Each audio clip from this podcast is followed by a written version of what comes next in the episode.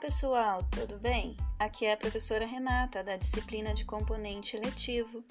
Espero que estejam todos muito bem, cuidando da saúde de vocês e daqueles que vocês amam.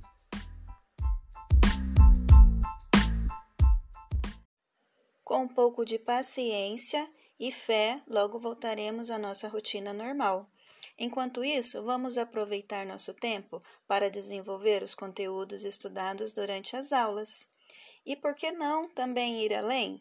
Estudar assuntos que podem não ser conteúdos hoje, mas que no futuro próximos poderão vir a ser. Esse é um dos objetivos da disciplina de componente eletivo: estudar conteúdos que vemos em nossas disciplinas e ir além, tentando compreender que todos os conteúdos que estudamos na escola, na verdade, estão conectados quando nos deparamos com problemas e soluções das questões do nosso dia a dia. Isso é a interdisciplinaridade que eu sempre falo a vocês. Quando vamos estudar, por exemplo, os problemas ambientais atuais, como os abordados pelo Lucas e pelo Daniel no episódio do canal Você Sabia, que vocês comentaram na aula de hoje e que aborda algumas previsões ambientais para o futuro do planeta no ano de 2500, este é um exemplo de interdisciplinaridade.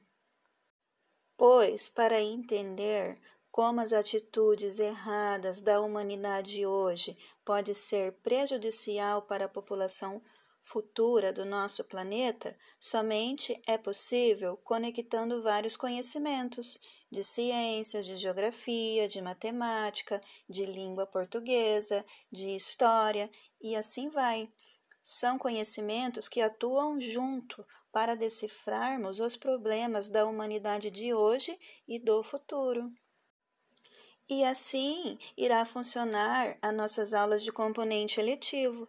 Vamos buscar muitos conhecimentos para realizar nosso projeto, buscar conhecimentos de meio ambiente, solo, de plantas, de reciclagem de materiais, de paisagem, de organização de espaço, conceitos geométricos, medidas de comprimento, desenho geométrico e também da narrativa, que será a forma como nós vamos descrever tudo o que estamos aprendendo. Então, para começo de conversa, que tal começarmos falando sobre lixo? Pois afinal esse é um dos conteúdos do nosso projeto.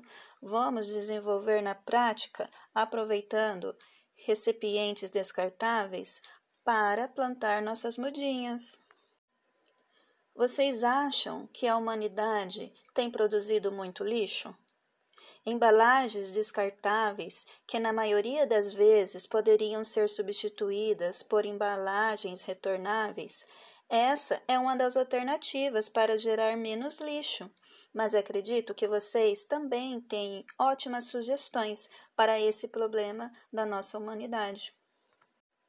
Então vamos pensar juntos. A atividade que eu vou postar é sobre o problema do excesso de lixo. Como comentamos na aula, a primeira atividade é você observar em volta da sua casa se tem lixo jogado. Não precisa sair de casa para fazer isso.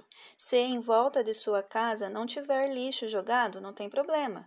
Mas caso esse seja um dos problemas que esteja pertinho de sua casa, eu peço que você, como um futuro pesquisador ambiental, tirar uma foto e postar aqui nas atividades. O segundo passo de um investigador científico, após identificar o problema, é pensar em uma solução. Isso qualquer um pode fazer, mesmo não tendo esse problema perto de casa. Então, vamos pensar juntos. Então, vamos pensar juntos. Qual a solução podemos dar para o problema do lixo jogado nas ruas? Fica essa questão para você meditar e escrever sua opinião assim que você tiver uma solução para ela. Por hoje eu fico por aqui e deixo para vocês essa questão para discutirmos na nossa próxima aula. Abraços e até a nossa próxima aula.